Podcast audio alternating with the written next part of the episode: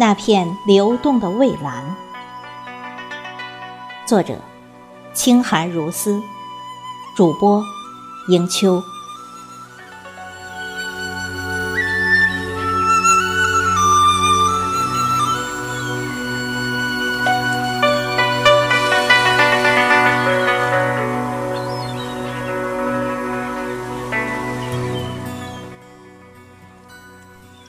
常常自问，也许是上帝的偏爱，让我一次次战胜季节更替中的不适。尽管我大大咧咧，不会把握机遇，命运之神总在十字路口做导向。四季更迭，浮躁喧嚣，但是心情。不曾被任何左右，即使雷鸣宇宙，心中不乏西鸣山唱，琼花低翠。新的皱褶，一次次被大自然的神韵抚平，对生活有着雕花般的眺望。对于灵魂上、精神上高度默契的朋友。不在意地域、性别、年龄，因为这样，我就有了岁月过滤的朋友。他们是三五知己，一本手提，几盆花草，一摞日记。当我带着这样的情怀走出内心，眼界也会变得多维起来。对喜欢的、能适应的事物，去斟酌、学习，然后用时间去检验彼此的假意或真情。对不喜欢的、不适应的，也没有势不两立的决绝，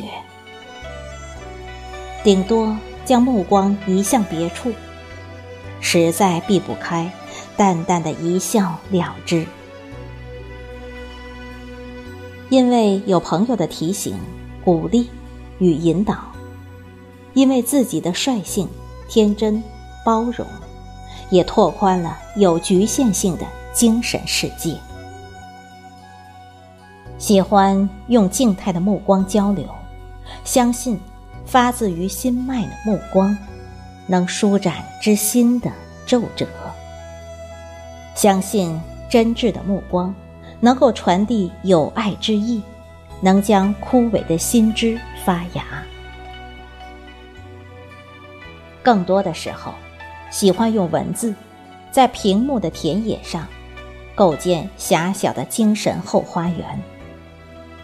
当然，这其中有惆怅，有悲喜，也有蓝天白云，泉鸣溪唱。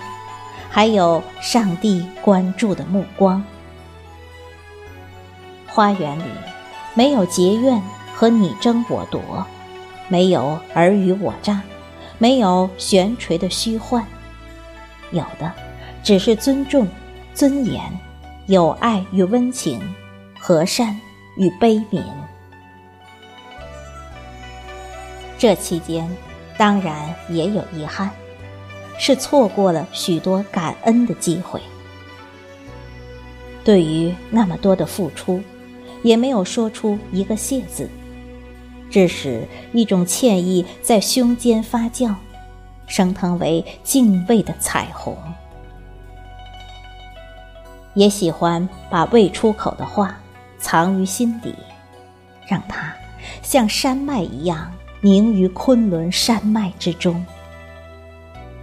山水磨合，使之沉凝为一种气息，水一样溢满那片流动的蔚蓝。